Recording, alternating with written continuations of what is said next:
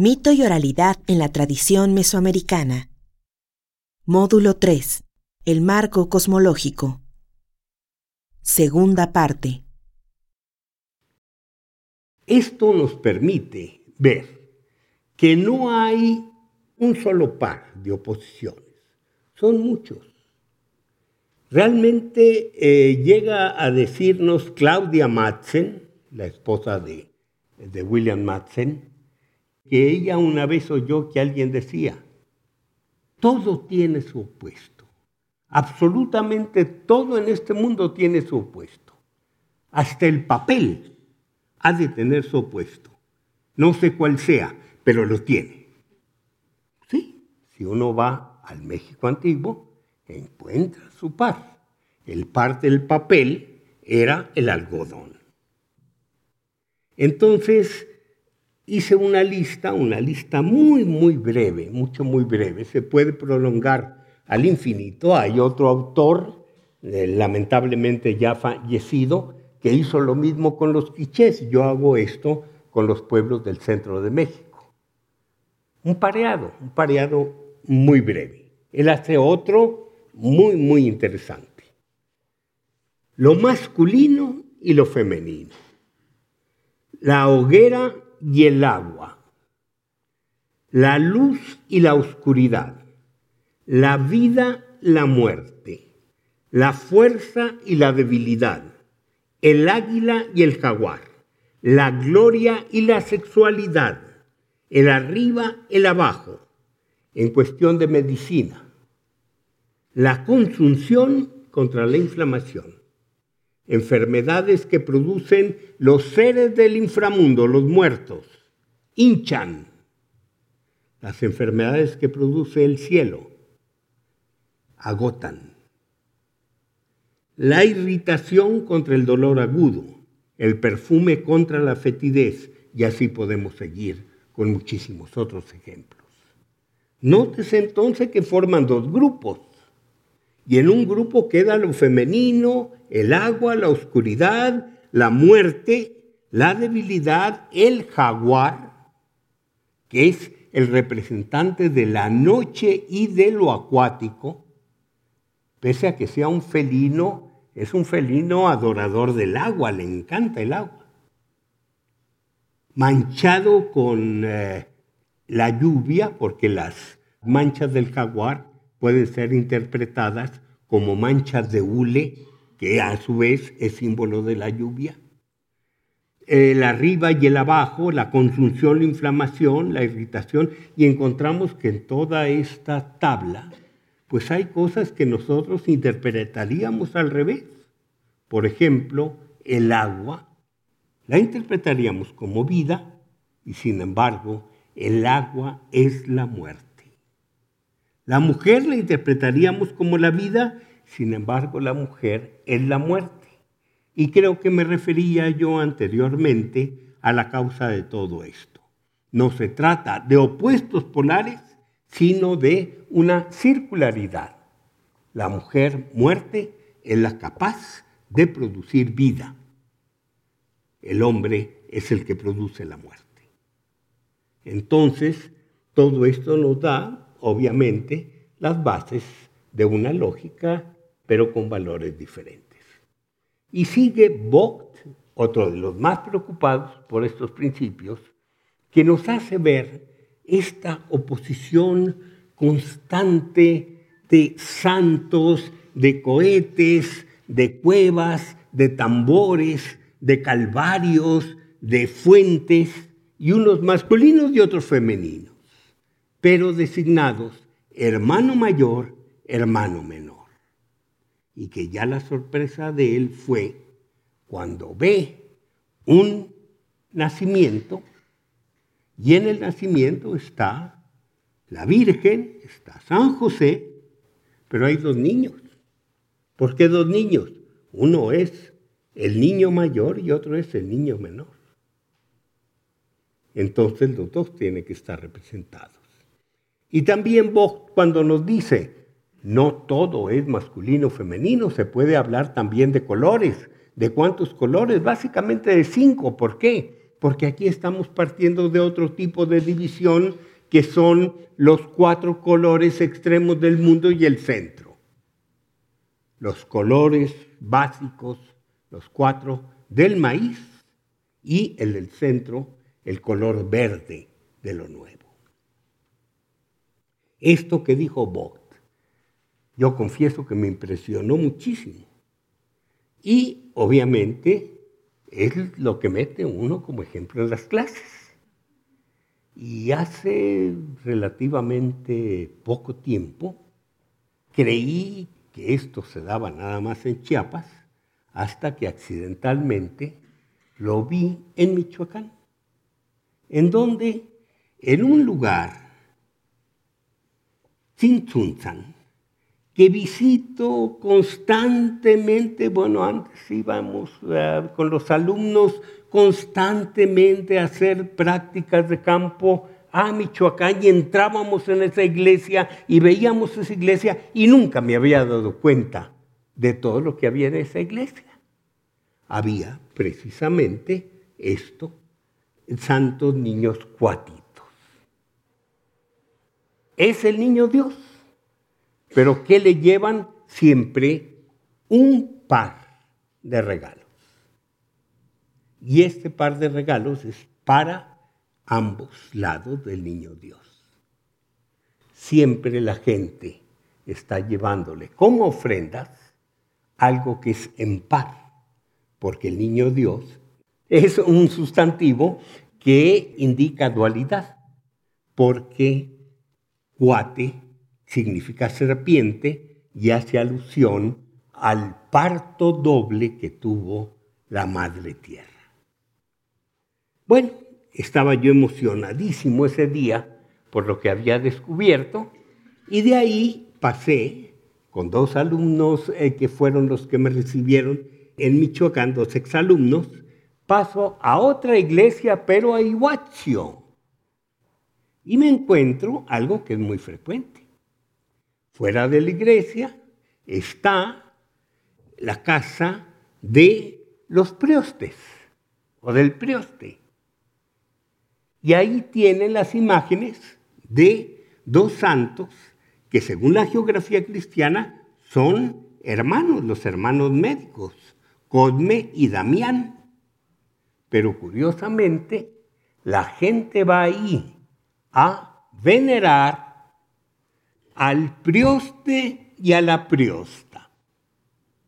O sea, hay como prioste, periódicamente cambian, hay como prioste alguien masculino, pero que tiene que estar casado y se instala ahí con su esposa y entre los dos integran la figura del prioste, prioste y priosta. Esto se corrobora en la Sierra Norte de Puebla por lo que nos enseña un eh, investigador italiano, Alessandro Lupo, cuando nos dice, nos transcribe un dicho que encontró él. La Trinidad, el mundo, es el mismo Dios nuestro Señor y su mujer. La mitad de mujer la mitad de hombre. O sea, la Trinidad son dos. ¿Por qué? Porque es el principio de la religión antigua. ¿Qué hace de la Trinidad una sola figura, pero una sola figura dual. Y esto lo vamos a resumir en unas figura, hay muchísimas al respecto, pero la figura más significativa es precisamente el Malinali. Es una figura de torsal, o sea, dos cuerdas que se tuercen una sobre otra. Y estas cuerdas que se tuercen una sobre otra están hablándonos de dos corrientes la corriente fría que viene desde el fondo del cosmos y asciende hasta los cielos, que se figura una corriente de agua, y la corriente caliente que viene del cielo hasta lo más profundo del Mictlán y que es la corriente ígnea. Y esta corriente ígnea está representada, remata, o en una flor amarilla, o en una mariposa amarilla, o en una figura intermedia entre mariposa y flor. Y la otra, en cambio, va rematando en dos figuras que son el jade y el caracol, que significan respectivamente de lo frío, lo masculino frío y lo caliente frío. O sea, nos vamos haciendo cada vez un, divisiones más complejas porque todo lo frío, como el yin yang, está dividido en caliente y en frío, porque todo lo frío tiene una parte caliente. Si partimos lo caliente o lo frío, vamos a encontrar que eso queda también doble, caliente y frío. Y así no hay nada que pueda ser absolutamente puro. Entonces, si esta figura la extendemos verticalmente en el cosmos, nos está hablando de los ejes por los que viajan los dioses. Si cortamos un pedazo de esta figura, nada más exhibimos dos troncos, nos está hablando de la guerra, la oposición de los supuestos complementarios. Y el nombre metafórico de guerra es agua hoguera, la oposición del agua y el fuego. Y me refiero a esto porque una de las figuras literarias más interesantes es lo que se llama la metáfora dual. Y esta metáfora dual la encontramos constantemente. Dos palabras que unidas van a significar una idea que nos indica precisamente el difracismo. ¿Por qué difracismo? Porque pueden ser dos sustantivos o dos adjetivos o dos verbos o dos adverbios, pero siempre haciendo pareado. Y muchas veces podemos descifrar su significado como opuestos complementarios. Les señalo un ejemplo para que sea muy, muy claro. Si yo junto la palabra venado con la palabra conejo, significa vago. Evidentemente son dos animales silvestres, son vagos, pero tenemos que entenderlo también metafóricamente. El venado es el cargador del sol. El conejo se representa en alguna fuente como el cargador de la luna. Entonces, lo masculino y lo femenino, pero en su carácter de seres que andan todo el tiempo vagando sobre el cielo. Esta es una división, pero vamos a otra. El hombre empieza a imaginar que existen cosas que acompañan las cosas perceptibles, pero no son perceptibles. Y a veces tenemos que explicar el movimiento de las cosas perceptibles por fuerzas imperceptibles que las mueven. Entonces, en algunos casos, el hombre quiere intervenir para dominar aquellas fuerzas. ¿Cómo lo puede hacer lógicamente? Tratar de descubrir cómo son. Pero en ese tratar de descubrir cómo son, a veces usa el arma que para él es la más eficaz de todas las armas. El lenguaje. Entonces, esto hace que intente transformar ese mundo invisible a través del lenguaje. Pero para esto tiene que hacer que aquellas cosas le respondan como seres muy semejantes a los seres humanos. Y así van haciendo estas ideas que crean un sobremundo con el que él interactúa o cree interactuar para transformar todo lo que existe, tanto por el camino de lo perceptible como por el camino de lo imperceptible. Entonces, esto nos hace recordar un haiku, un haiku del máximo creador de haikus, que era precisamente Matsuo Basho, que nos dice, la hojarasca se apila, ya se han ido los dioses, triunfa el vacío.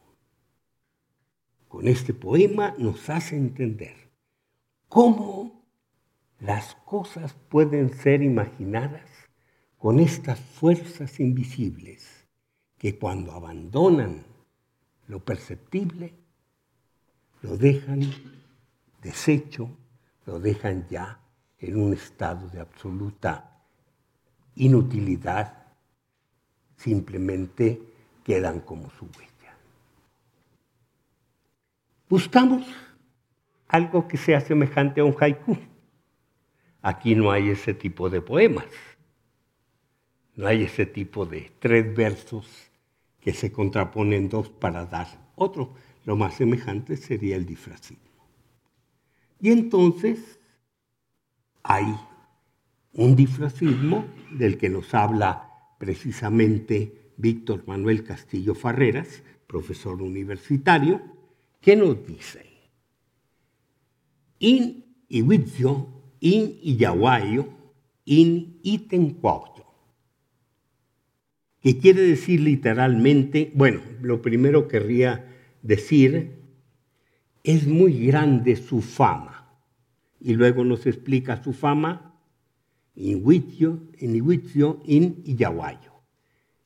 Este disfrazismo significa la espina grande, la espínula. La espínula como la que tienen las tunas, estas pequeñas espinitas que nos molestan tanto y no vemos. Y luego dice por otro lado, itencuayo. O sea, nos está hablando aquí de una fiereza, la fiereza precisamente del carnívoro. Entonces, con estas dos palabras, él está hablando de una fuerza política, una fuerza invisible que tienen los seres detentadores del poder. ¿Cómo lo traduce él al español? Es un excelente traductor. Se hizo muy grande su fama, su inaccesibilidad, espina espínula, su fiereza. Y remite a esta metáfora a una explicación que da el propio Fray Bernardino de Sagún en el Códice Florentino. En el Códice Florentino podemos encontrar dos columnas.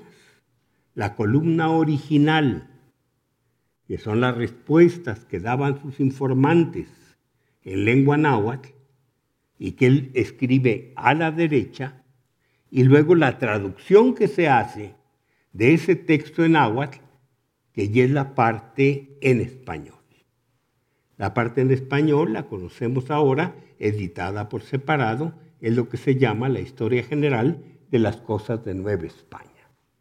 Entonces, aquí es claro, no corresponde exactamente. Es muy conveniente estudiar las dos columnas simultáneamente porque incluso de los errores o de las diferencias de interpretación en la traducción obtiene mucho material el, el que se pone a hacer esa comparación. Entonces aquí Sagún está dedicando una parte a los premios y nos dice, hay una, un dicho que se dice en Huitzio, en Aguayo, que se refiere al rey, al noble, a lo que es, al que es muy maravilloso. O sea que la traducción de Víctor Castillo se apega totalmente a lo dicho por el franciscano. Pero junto con esto vamos a encontrar otros términos que cuando vienen juntos nos indican exactamente lo mismo. Por ejemplo, in Tetzawik, in Maoistic.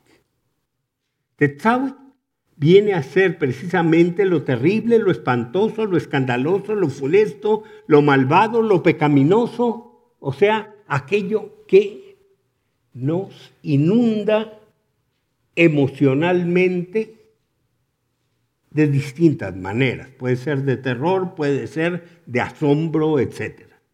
Y por otro lado, maoistic, que se refiere a lo maravilloso, lo estimable, la autoridad, la dignidad, la honra, el respeto, juntas las dos palabras, nos hablan de un poder que existe en una persona y que debemos entender que tiene un origen sobrenatural.